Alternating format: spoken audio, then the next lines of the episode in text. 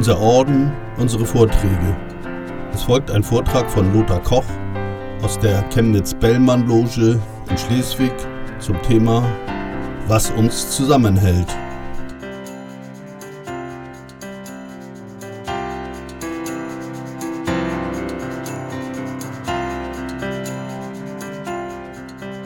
Was uns zusammenhält.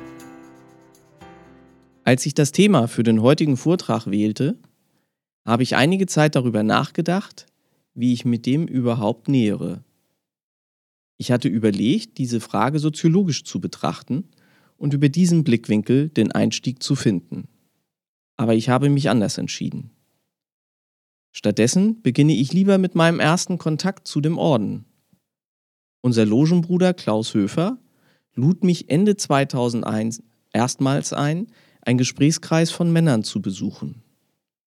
Mitte 2002 nahm ich die Einladung an und besuchte eine Sommerloge in einem Restaurant. Zu dieser hatte der Bruder Werner Lau eingeladen. Er begrüßte mich an der Tür des Restaurants mit einem Lächeln im Gesicht und so viel Herzenswärme, als würden wir uns schon seit über zehn Jahren kennen. Das hat mich tief beeindruckt. Ebenso beeindruckt war ich, als ich 2004, ich war seit einem Jahr Bruder, eine Reise zu meinem Trauzeugen nach München plante. Ich rief bei der Loge Bavaria an und fragte, wann dann Logenabend wäre. Leider tagte die Loge während meines Aufenthaltes in München nicht. Aber der Logenbruder fragte mich, ob ich München kennen würde. Ich verneinte, denn es war ja mein erster Besuch. Zu meiner großen Überraschung bot er mir an, dass mich ein Bruder der Loge an meinem Hotel abholen würde, um mich durch die Stadt zu führen, sodass ich diese durch eine Privatführung kennenlernen konnte. Auch das hat mich tief beeindruckt, denn die Brüder der Loge Bavaria kannten mich ja gar nicht. Auch wenn diese beiden Erlebnisse nur eine anekdotische Evidenz haben, zeigen sie, wie sehr unsere Bruderschaft von Herzenswärme, Hilfsbereitschaft und Offenheit gegenüber neuen Menschen und einem neuen Bruder geprägt ist. Und so versuche auch ich, offen und mit Interesse interessierten Männern, die Gast unserer Loge sind, gegenüberzutreten. Dieses Verhalten ist Teil der Verpflichtung, die wir uns im Orden bei unserem Eintritt selbst auferlegt haben. Wir haben uns gegenseitig versprochen, unsere Werte, die sich in unseren Idealen widerspiegeln, einzuhalten. Beide Logenbrüder, von denen ich zu Beginn sprach, ließen sich sicherlich durch ihre Brüderlichkeit gegenüber allen Menschen leiten. Und etwas weiter gedacht? Unser brüderliches Denken und Handeln öffnet uns die Herzen der Menschen, die ebenfalls unsere Werte teilen möchten. Und es bindet uns mit der Zeit immer stärker aneinander. Die gelebte Achtung voreinander, der respektvolle Umgang miteinander und die Uneigennützigkeit sind wesentliche Grundlagen unserer Bruderschaft und auch Teil der Menschenrechte, die nach unserem heutigen Verständnis des Begriffs erstmals in der Aufklärung formuliert wurden. Sie beruhen auf den Erkenntnissen des Humanismus. Genau hier liegen unsere geistigen Wurzeln. Der Druidenorden kennt drei Grade, die der Weiterentwicklung eines Mitglieds dienen sollen. Im ersten Grad lernen wir, dass wir uns nicht mit dem äußeren Anschein zufrieden geben sollen. Wir hinterfragen Ereignisse oder Nachrichten und entwickeln die Bereitschaft, unsere Ansichten zu überprüfen. Im zweiten Grad versuchen wir ein tieferes Verständnis unseres Seins und der Welt zu entwickeln. Die Beschäftigung mit den Künsten hilft uns dabei. Vor allem lernen wir, die Dinge differenzierter zu betrachten, weil es wohl keine endgültige Wahrheit gibt. Und eines, was jeden Logenabend auszeichnet, ist unsere offene Gesprächskultur. Viele Menschen empfinden diese in Deutschland aktuell als eingeschränkt bzw. meinen, dass der Meinungskorridor sich einengt. So wie es der Journalist und Herausgeber der Wochenzeitung Die Zeit, Giovanni Di Lorenzo, einmal ausdrückte. Der ehemalige Bürgermeister von Hamburg, Klaus von Donani, sprach ebenfalls einmal von einer schmalen Debattenkultur, Laut ihm laufe man Gefahr, unter die Räder zu geraten, wenn man andere Argumente bringt, andere Meinungen äußert als die, die gerade der Mehrheitsmeinung in Medien, Politik und Gesellschaft entsprechen. Wir sind uns sicher alle einig, dass beide Einschätzungen nicht gut sind.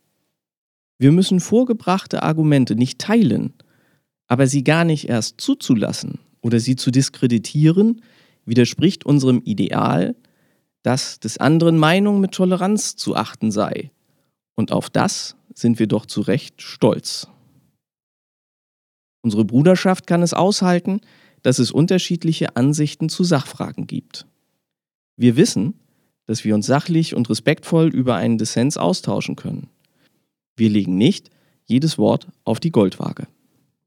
Wir vermeiden die Ideologisierung und vor allem das moralische Aufladen von Debatten.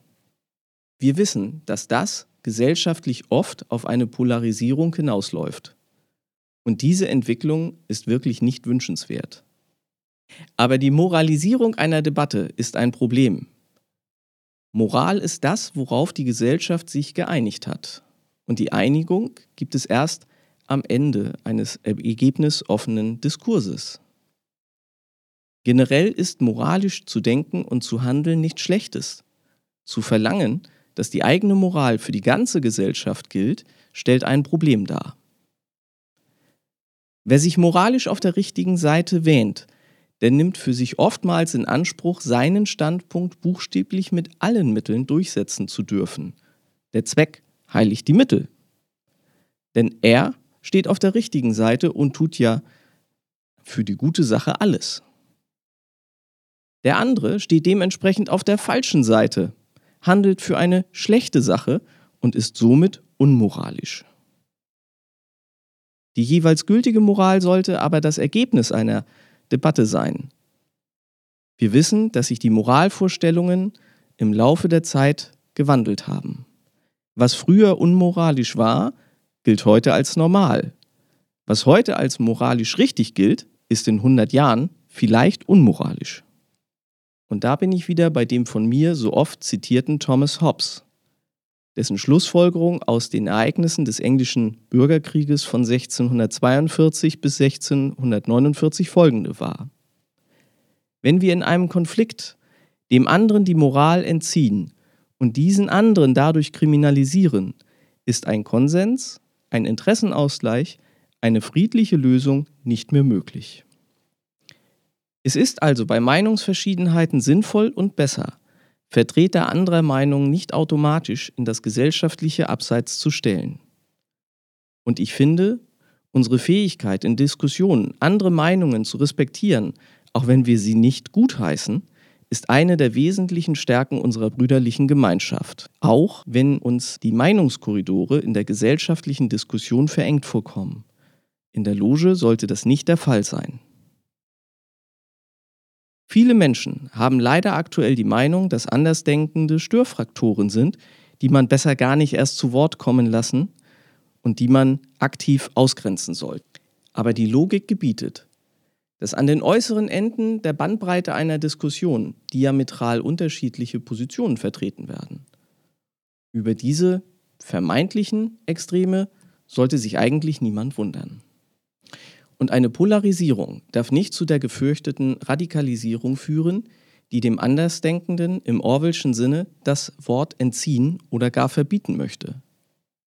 Dann wäre unsere Meinungsfreiheit und damit das Menschenrecht, ein weiteres Ideal, auf das wir zu Recht stolz sind, in Gefahr. Denn wer entscheidet letztlich, was richtig oder falsch ist?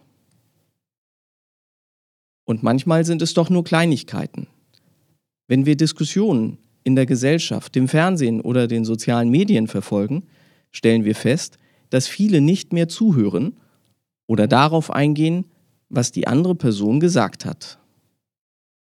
An dieser Stelle kann ich nur feststellen, wie weise unsere druidischen Vorväter waren, als sie festlegten, dass der Innenvortrag der Höhepunkt einer rituellen Sitzung ist und dass diesem zugehört werden muss. Denn das Zuhören ist die Voraussetzung für gegenseitiges Verständnis. Chapeau. Und es wird viel zu wenig zugehört. Stattdessen oder gerade deswegen wird sich viel zu häufig unreflektiert empört. Denn das ist ja auch viel einfacher. Und auch da bin ich froh, wie vorausschauend und weitblickend unsere druidischen Vorväter waren. Denn unsere Verpflichtung, nicht sofort impulsiv auf eine Nachricht zu reagieren, sondern diese zu hinterfragen und weitere Informationen dazu zu suchen, das Wissen zu mehren, ist die zweite Voraussetzung für ein sachliches Gespräch und das Entwickeln von gegenseitigem Verständnis. Leider hat sich im gesellschaftlichen Diskurs die Unsitte breit gemacht, nicht mehr darauf zu hören, was gesagt wird. Die Reaktion ist eher davon abhängig, wer etwas sagt. Dieser oder diese hat ein Etikett angehängt bekommen und das bleibt dann dran. Alles, was er oder sie sagt, ist dann falsch oder schlecht. Das ist die Umkehrung des soziologischen Matthäus-Effektes. Wir sind uns sicher einig darin, dass die Dinge selten nur schwarz oder weiß sind, auch wenn sie oftmals vereinfacht so dargestellt werden. Und nur unter Berücksichtigung dieses Wissens gelingt es uns, die Dinge differenziert zu betrachten, einen Konsens, Interessenausgleich und Kompromiss zu finden. Diese Fähigkeit ist keine Schwäche, sondern eine Stärke. Auch wenn die Medien gerne Gewinner küren und Verlierer eben dadurch brandmarken. Es geht ihnen mehr um den Konflikt und nicht um einen Austausch oder gar eine Lösung. So hält man medial ein Thema am Kochen und generiert weitere Schlagzeilen. Tag für Tag, Woche für Woche, Monat für Monat. Ich finde das manchmal ermüdend. In der Loge ist das anders. Ich sagte es bereits. Wir haben uns gegenseitig versprochen, unsere Werte einzuhalten und an unseren Idealen zu arbeiten achten wir darauf, dies nicht aus dem Auge zu verlieren. Wir stehen für einen respektvollen Umgang auf Augenhöhe miteinander. Die Toleranz im Umgang mit anderen Meinungen und Lebensweisen. Die Bereitschaft, anderen zu helfen, wenn sie am Boden liegen. Und die demütige Erkenntnis, dass es für uns Menschen ein Auf und ein Ab gibt, dass wir mal Recht haben und mal nicht dass wir einiges wissen und sehr vieles nicht. Wenn wir uns in unseren Logen treffen, arbeiten wir an diesen Idealen, vor allem aber an uns, um durch unser Handeln Vorbild zu sein und somit die Welt ein klein wenig besser zu machen. Da gibt es an sich genug zu tun. Wissen ist Macht. So heißt es frei nach Sir Francis Bacon. Um an uns arbeiten zu können, müssen wir erst einmal uns selbst erkennen. Wir sollten in uns hineinhören. Der inneren Stimme leihen wir ein willig Ohr. Sie führt uns hin zu der Erkenntnisquell. Wir hören es in fast jeder Sitzung. Mir hilft diese Aufforderung, immer wieder an mir zu arbeiten. Für mich bedeutet das, anderen mit Anstand, Herzenswärme, Respekt und Wohlwollen zu begegnen in Gesprächen erst einmal entspannt und unaufgeregt zuzuhören. Erst einmal verstehen zu wollen, anstatt sofort verstanden werden zu wollen. Zu erkennen, dass der Standpunkt die Perspektive bestimmt und es viele andere Blickwinkel auf eine Sache gibt. Zu differenzieren, statt zu verallgemeinern. Nicht vorschnell zu urteilen und bei der Sache zu bleiben und nicht persönlich zu werden, nur weil mir keine anderen Argumente mehr einfallen. Füreinander da zu sein und eine helfende Hand zu reichen. Diese Prinzipien sind der Kit, der uns zusammenhält. Ich freue mich, meine Logenbrüder jeden Logenabend zu treffen, auf beiden Seiten der Grenze. Ich freue mich auf die brüderliche Gemeinschaft. Loge verbindet Menschen, wie unser Logenbruder Gerd Hanke es so treffend auf den Punkt brachte. Und deshalb freue ich mich, Teil dieser Verbindung zu sein.